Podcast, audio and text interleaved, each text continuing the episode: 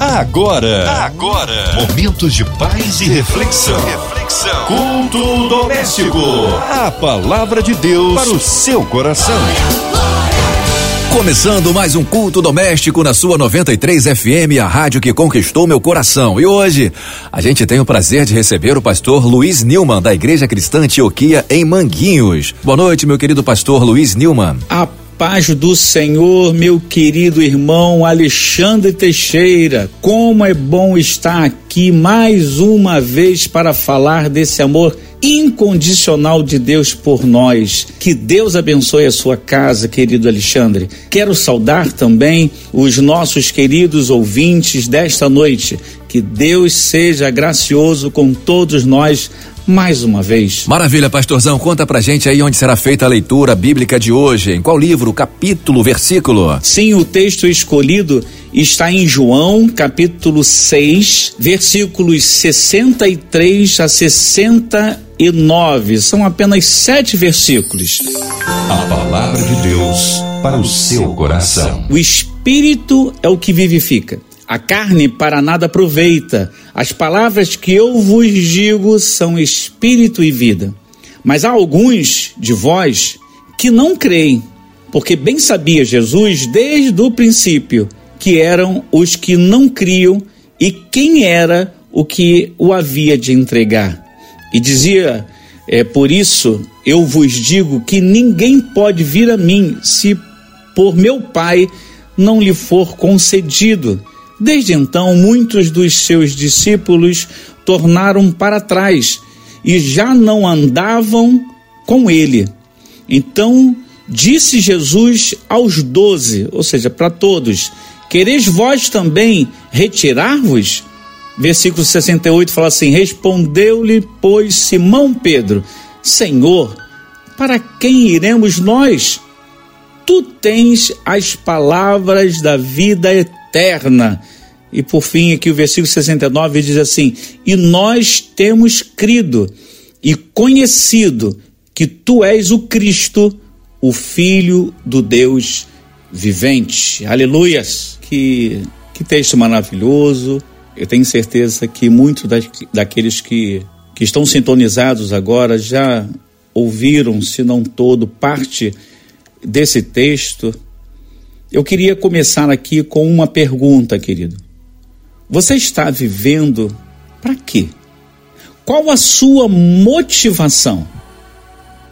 Nós temos que trabalhar não por algo que irá perecer, mas por algo eterno que jamais perecerá. Melhor dizendo, nós temos que trabalhar para salvar as almas perdidas do mundo. Se assim estamos agindo, nós estamos fazendo o que é certo, o que nos cabe fazer. Outra pergunta aqui, querido. Você está vivendo agora, realmente, para o que é eterno? Das 24 horas do dia, quantas horas você tem separado para o que é imperecível? Pode ser até que estejamos trabalhando para o que é eterno, mas por outro lado, nós não estamos realmente gastando mais tempo com o que é perecível? Exceto pelo que fazemos com o propósito de viver para o que é imperecível, tudo mais que fazemos é da carne. Se você está trabalhando duro para satisfazer a sua carne, que vai perecer, você então está perdendo o tempo. Segundo, o que assim foi lido. Não estamos sendo radical, de forma nenhuma. Se só trabalhamos para o que é perecível, o tempo utilizado é jogado fora. Não digo que tenhamos que negligenciar coisas importantes para continuarmos vivendo, é claro que não. Mas o que eu estou dizendo é que o nosso foco deve ser direcionado para o que é eterno e não o passageiro, não o perecível. Agora, irmãos, a não ser que vivamos para o Evangelho, nós não poderemos ser chamados de discípulos de Jesus. Se somos discípulos de Jesus, que realmente creem nos atos de justiça que ele realizou nesta terra, nós então sabemos muito bem como devemos viver neste tempo presente, no agora, no aqui. Mesmo tendo um corpo corruptível, aquele que nós estamos vestindo, entre aspas, o que eu quero dizer, nós ainda assim podemos fazer a obra que é incorruptível através dele. Isso é uma graça, sim. As horas que, que, que nós dedicamos às coisas que não perecem são muito poucas realmente. Isso é uma realidade.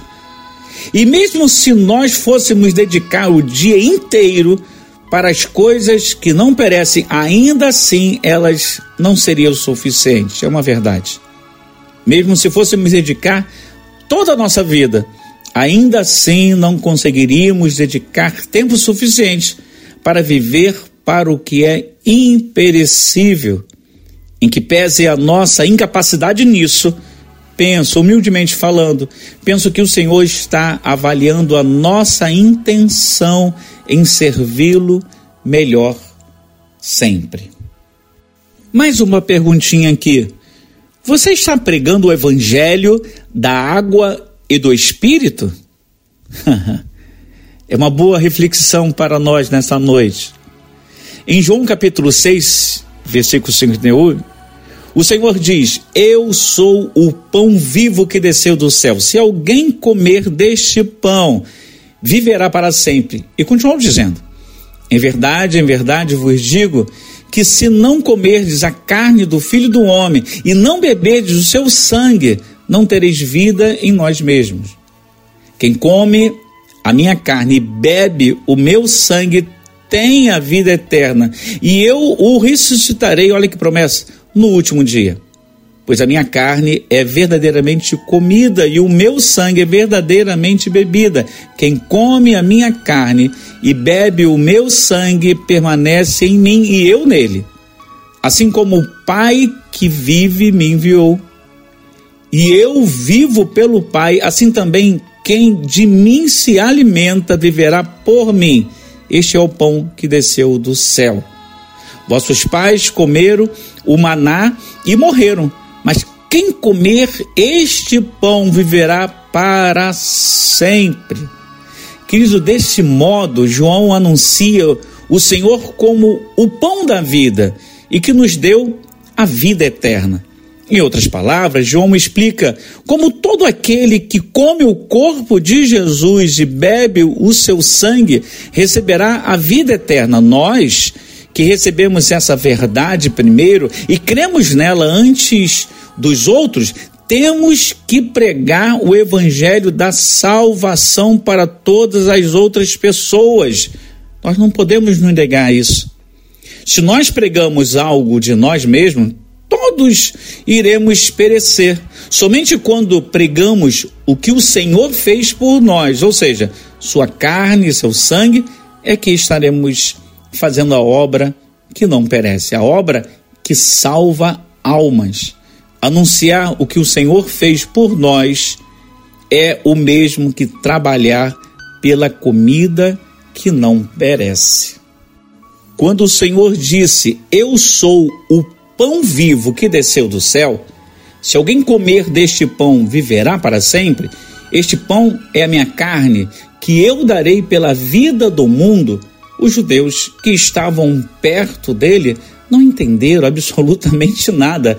Eles começaram a dizer entre si: então, como este homem pode nos dar a sua carne, a sua carne para comer? Até os cristãos, na época da, da, da igreja primitiva, no início da igreja, não eram bem compreendidos é, pelos não crentes devido a essa e, é claro, a muitas outras passagens. Naquela época, já que os cristãos eram perseguidos, eles procuraram que se esconder em, é, é, é, em qualquer local que se podia esconder, né? E, e, eles tiveram guarida em cavernas subterrâneas chamadas catacumbas para adorar a Deus. E as pessoas que vinham é, para a igreja pela primeira vez ficavam chocados, por que não dizer, talvez escandalizados, quando um pregador dizia: todo aquele que comer o corpo do Senhor e beber o seu sangue receberá a vida eterna. Alguns podem até pensar, né, que, que coisa macabra, né?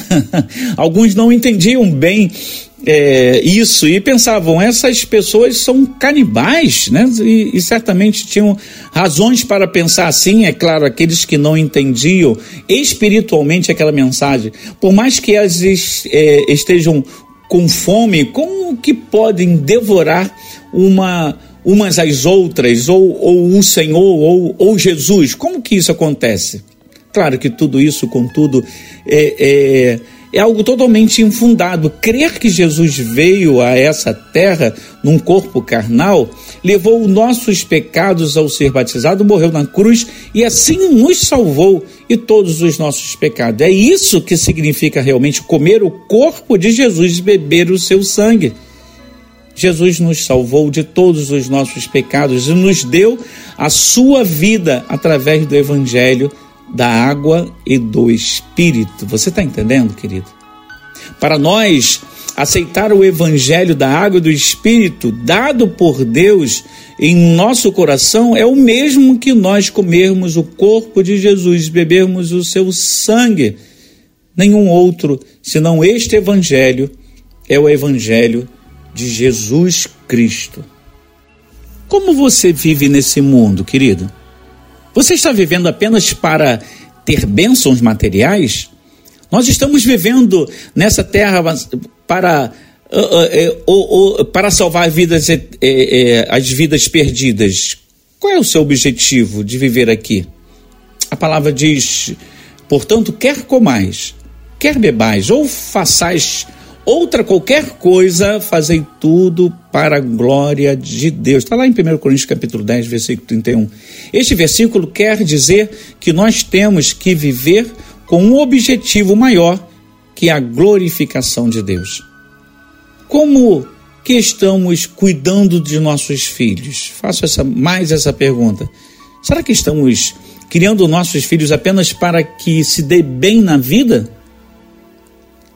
Se assim estamos agindo, estamos fazendo muito pouco por eles e pelo Evangelho de Jesus. E você? Por que você está vivendo? Faço essa pergunta novamente. Você está vivo só porque está respirando e seu coração batendo? Você tem que ter uma direção correta na sua vida, sabendo o porquê de você estar vivo e com que propósito propósito. Você já pensou nisso? Já parou para pensar? É claro que não posso deixar de mencionar o que Pedro disse de Jesus e para Jesus. Só tu tens palavra de vida eterna. Que coisa extraordinária foi dito naquela, naquele momento ali. Jesus faz uma pergunta importantíssima e que, além de tudo, nos ratifica o nosso livre-arbítrio. Essa pergunta de Jesus nos conduz a essa realidade. Ele nos dá a oportunidade de fugir ou de encarar, de permanecer ou se ausentar da presença de Jesus. Ele fala assim: vocês não irão embora como os demais? Claro que em outras palavras, né? Ele pergunta naquela ocasião: e aí, o que, que vocês vão fazer? O que, que vocês vão tomar como atitude? Pedro responde inicialmente com uma pergunta, e é bem interessante. E depois, claro, com uma extraordinária resposta. Ele pergunta, Pedro pergunta: Para onde iremos nós? Para onde iremos nós? É, é, é interessante essa pergunta que Pedro faz a Jesus antes de responder a sua pergunta, né? Para onde iremos nós? Ele está perguntando assim, ó, será que em outro local existe aquilo que nós encontramos contigo? Será que existe em outro local aquilo que o Senhor oferece? E depois, claro, Pedro fala aquilo que até hoje ecoa em nossos corações crentes. Só tu tens palavras de vida eterna. Só Jesus, querido. Só Jesus tem essas palavras. Quereis vós também se retirar? Essa foi a pergunta de Jesus e eu faço aqui mais uma vez essa essa repetição. Essa foi a pergunta que Cristo fez aos doze e continua fazendo a nós, seus servos, nos dias de hoje. Eu não sei qual é o seu nome, mas é como se Jesus tivesse Nilma, que sou eu, João, Marcos, Maria, Elizabeth. Você inclua aí o seu nome, querido ouvinte. Você também quer ir? Você também quer ir embora? Você também quer voltar para as primeiras práticas, aquilo que você fez outrora? Você também, depois de se chegar a mim, quer recuar? Eu faço essa pergunta também aqui, aliás, à noite é de perguntas, né? Qual tem sido a nossa resposta à pergunta de Jesus? Alguns, é claro, alguns é, respondem como a multidão, que abandona as palavras de vida eterna, que vão embora, que, que jogam a toalha como alguns gostam de mencionar, que desistem da caminhada. Na é verdade, quando o evangelho se torna duro demais, pesado demais, e principalmente quando ele vai de contra, né? Vai ao contrário dos nossos desejos, é a nossa hora que é nessa hora que Cristo pergunta: Quereis vós também se retirar? Qual tem sido a sua resposta a tal tão grande questionamento de Jesus? Em nenhum outro encontraremos essas palavras, querido. Não adianta correr para outros lugares ou para outros braços. Só Jesus tem poder para nos levar à eternidade. As palavras de Jesus, que muitas vezes são duras, pois contrariam os nossos quereres e a nossa natureza, são essas as palavras que nos levam à eternidade. Queridos ouvintes, você que tem fugido é, é, desse encontro com Jesus, não adie mais essa eternidade que te espera. Se entregue a aquele único e verdadeiro caminho que leva à vida e vida eterna.